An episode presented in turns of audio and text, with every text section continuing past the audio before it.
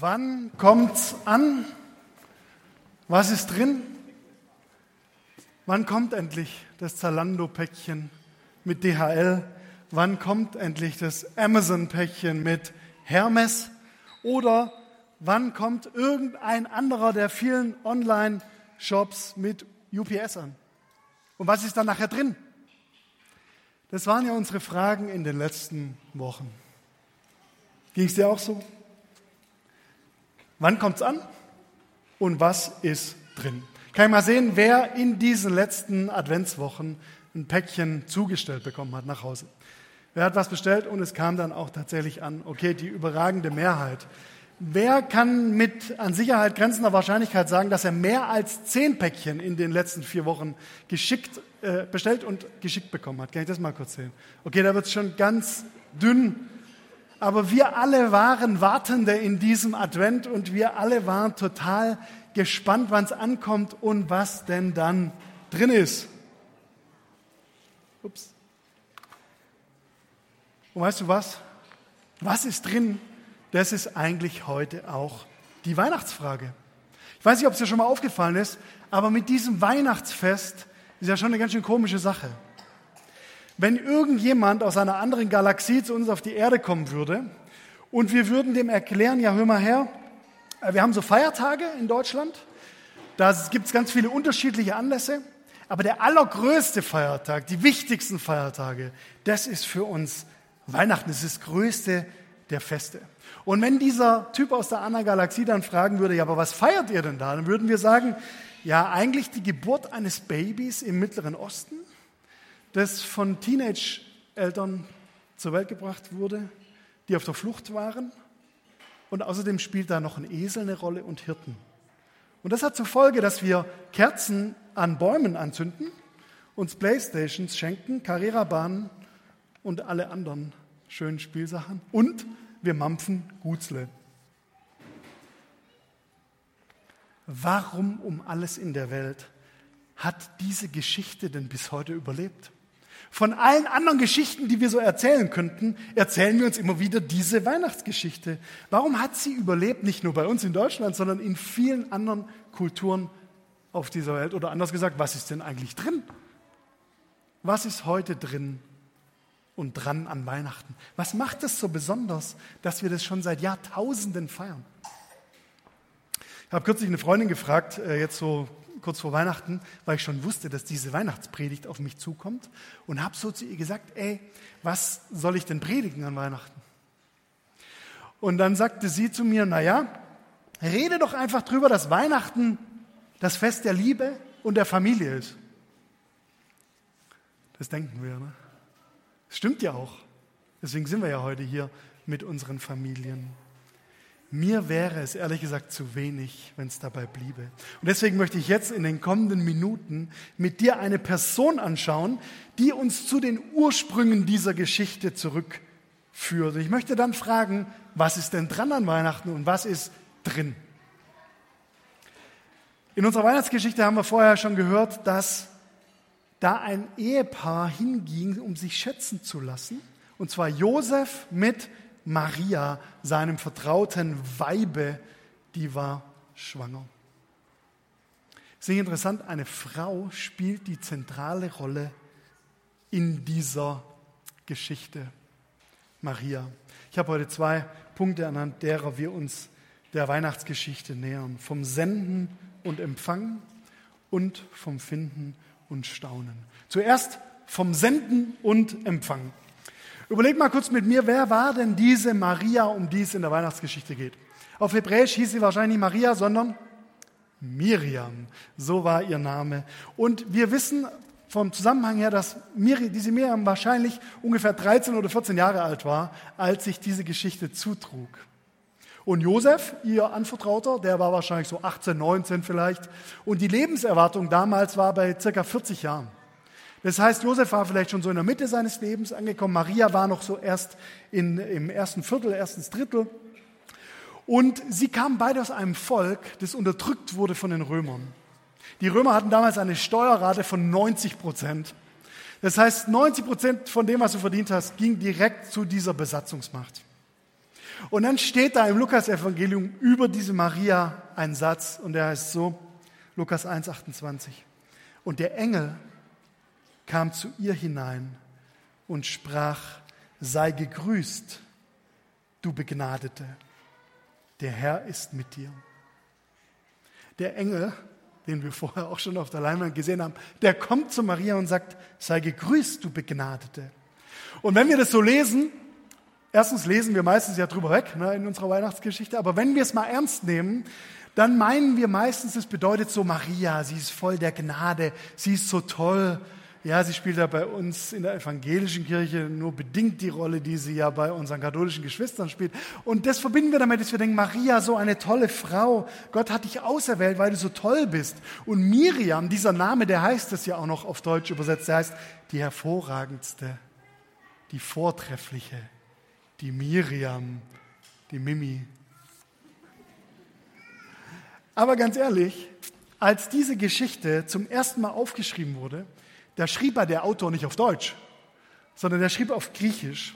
Und das Griechisch verwendet an der Stelle für du Begnadete eine passive Form, also passiv, und zwar charito steht da. Charito. Nicht charies, sondern charito. Und dieses, dieser Passivbegriff im Griechischen, der heißt nicht Miriam, Maria, du bist so toll, sondern der heißt, du wurdest annehmbar gemacht. Du wurdest bevorzugt gemacht. Du wurdest mit Gnade beschenkt. Du wurdest begnadigt. Also wenn wir es genau lesen, dann müssen wir diesen Satz so lesen. Du Maria, die du begnadet worden bist, wie eigentlich immer nur jemand begnadet werden kann. Du wurdest beschenkt. Das Päckchen kam an. Und derjenige, der das Päckchen schickt, also der Sender, der ist in dem Fall der Handelnde, nicht die Empfängerin. Gott ist der Handelnde. Und das kennen wir ne, von diesen Päckchen, die kommen, wenn wir die bestellt haben, kommen die eigentlich zu uns ins Haus, ohne dass wir was dafür tun. Okay, vielleicht hast du vorher deine Kreditkartennummer irgendwo eingetippt, aber wenn dann das Päckchen unterwegs ist, dann kannst du als Empfangender eigentlich nichts mehr für diese Sendung tun. Wir würden es manchmal so gern. Wir würden manchmal mithelfen, dass die UPSler und die DHLer schneller ihre Päckchen ausliefern. Aber wir können es nicht. Am Ende stehen wir an der Türe und empfangen mit leeren Händen. An Maria sehen wir das in unserer Weihnachtsgeschichte. Gott braucht keine Würdigkeit, als Voraussetzung. Gott braucht keine Würdigkeit, die wir mitbringen, sondern Gott erschafft eine Würdigkeit durch den Akt des Auserwählens selbst. Weihnachten ist die Geschichte vom Senden und Empfangen. Gott ist der Sender und wir sind die Empfangenden. Wir empfangen ohne zu geben. Wir empfangen ohne zu verdienen. Das gilt heute für dich auch. Egal, wo du herkommst, egal, was dir in diesem Jahr widerfahren ist, egal, wie oft du eigentlich in die Kirche gehst oder ins Witzemann, Gott sagt zu dir, sei gegrüßt, du Begnadete, der Herr ist mit dir. Gott sagt zu dir, sei gegrüßt, du Begnadeter, der Herr ist mit dir. Martin Luther wird das folgende Zitat zugeschrieben. Es war einmal ein frommer Mann, der wollte schon in diesem Leben in den Himmel kommen. Darum bemühte er sich ständig in den Werken der Frömmigkeit und Selbstverleugnung. So stieg er auf der Stufenleiter der Vollkommenheit immer höher empor, bis er eines Tages mit seinem Haupt in den Himmel ragte. Aber er war sehr enttäuscht. Der Himmel war dunkel, leer und kalt, denn Gott lag auf Erden in einer Krippe. Das ist drin in unserer Weihnachtsgeschichte. Gott sendet seinen Sohn, damit wir verstehen, unser Job ist lediglich das Empfangen. Und jetzt noch, wie können wir denn empfangen? Zweiter Punkt. Wir kommen vom Finden zum Staunen. Versetz dich kurz mal mit mir rein, der Mittlere Osten vor 2000 Jahren. Was der ganzen Gesellschaft damals klar war, war, dass die Weltgeschichte von Gewinnern geschrieben wird. In der Weltgeschichte, da regieren die Mächtigen, die Kaiser, die Cäsaren. Ganz anders ist es hier bei Weihnachten. Die Geschichte handelt von den Verlierern des Systems. Maria mit ihrer Teenage-Schwangerschaft, Josef der betrogene Ehemann, beide vom Stamm der Unterdrückten, die Hebräer, die unter den Römern so litten. Und auf welche Seite stellt sich Gott? Die Weihnachtsgeschichte stellt die Geschichtsschreibung auf den Kopf. Für alle Götter der damaligen Zeit, die Götter der Römer, die Götter der Griechen, da war klar, die müssen immer triumphierend auftreten, stark und groß. Und jetzt kommt Gott in dieser Weihnachtsgeschichte so anders. Das Göttliche ist wo noch mal kurz zu finden? Das Göttliche ist im Bauch einer Teenie-Ehefrau zu finden. Bei den Geringsten, bei den Niedrigsten, im Ungemütlichen. Da, wo man eigentlich als Letztes sucht. Ich sage dir mal was, das Göttliche ist auch in deinem Leben zu finden. Vielleicht gerade an den Stellen, wo du als letztes danach suchst. Im Zerbruch, im Verlust, im Unerklärlichen, in der Frustration, in der Trauer, in der Niederlage. Vielleicht genau in den Dingen, mit denen wir nicht wissen, wie wir mit ihnen umgehen sollen. Überleg mal kurz in deinem Leben, was waren denn so die Schlüsselereignisse, die, die dich wirklich geformt haben, die dich wirklich verändert und geprägt haben. War es die neue Playstation, die unterm Baum lag? War es der Moment, als du richtig leckeres Raclette gegessen hast mit deinen Lieben?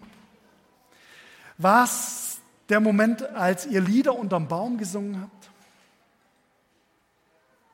Wohl kaum. Wenn wir hier rumfragen würden, dann würden einige wahrscheinlich von den tragischen Momenten erzählen.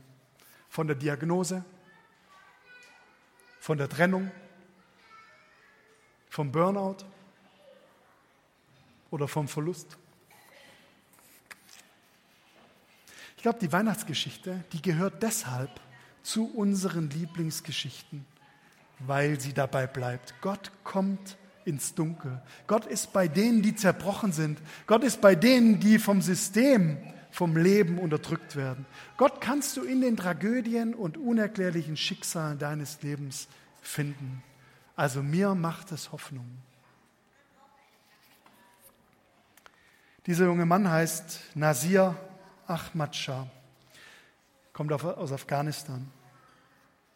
Mit acht Jahren tritt Shah beim Spielen vor dem Elternhaus in Kabul auf eine Mine. Das linke Bein war bis zum Oberschenkel weg, sagt er, das rechte Knie zertrümmert. Als Kind habe er das fehlende Bein nicht so schlimm empfunden, aber dann so mit 17, 18, da wiegt so eine Behinderung deutlich schwerer.